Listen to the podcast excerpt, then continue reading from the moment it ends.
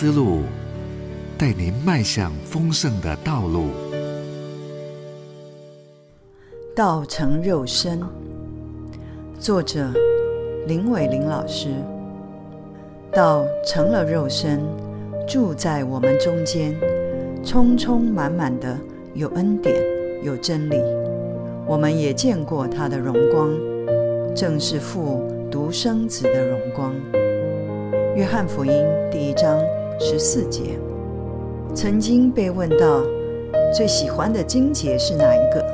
其实不好回答。但约翰福音一章十四节。绝对榜上有份，那是约翰见证耶稣是如何真实活在门徒的当中，完全的人，同时也是完全的神，曾耗了初代教会数百年的大公会议，仔细定义这位难以言喻的基督，道成肉身之所以是奥秘，乃是因永恒入侵了时间。无限变为有限，创造主成了血肉软弱之躯，但是他仍如同他的父，以至于超自然本就是耶稣的属性，永恒的现在是他真正的视域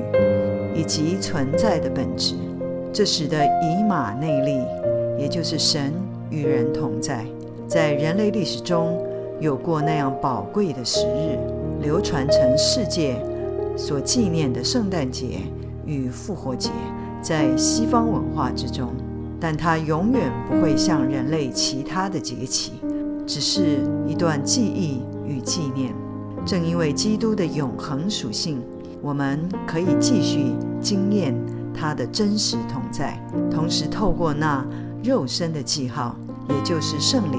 所要表达的。十字架、圣餐中的饼与杯，乃至宗教艺术表现及圣诞布置的马槽，这些上帝恩典临在的记号，上帝的事象化。当人从真理与信心的眼睛认出道成肉身的主与我们同在，那么医治、安慰、流传不绝的神迹会发生，本是自然的。因为永恒入侵时间，为的不只是要彰显那超越者的神能与权柄，更重要的是无限想要跨越进有限，教导、沟通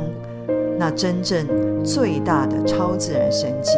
便是上帝的爱。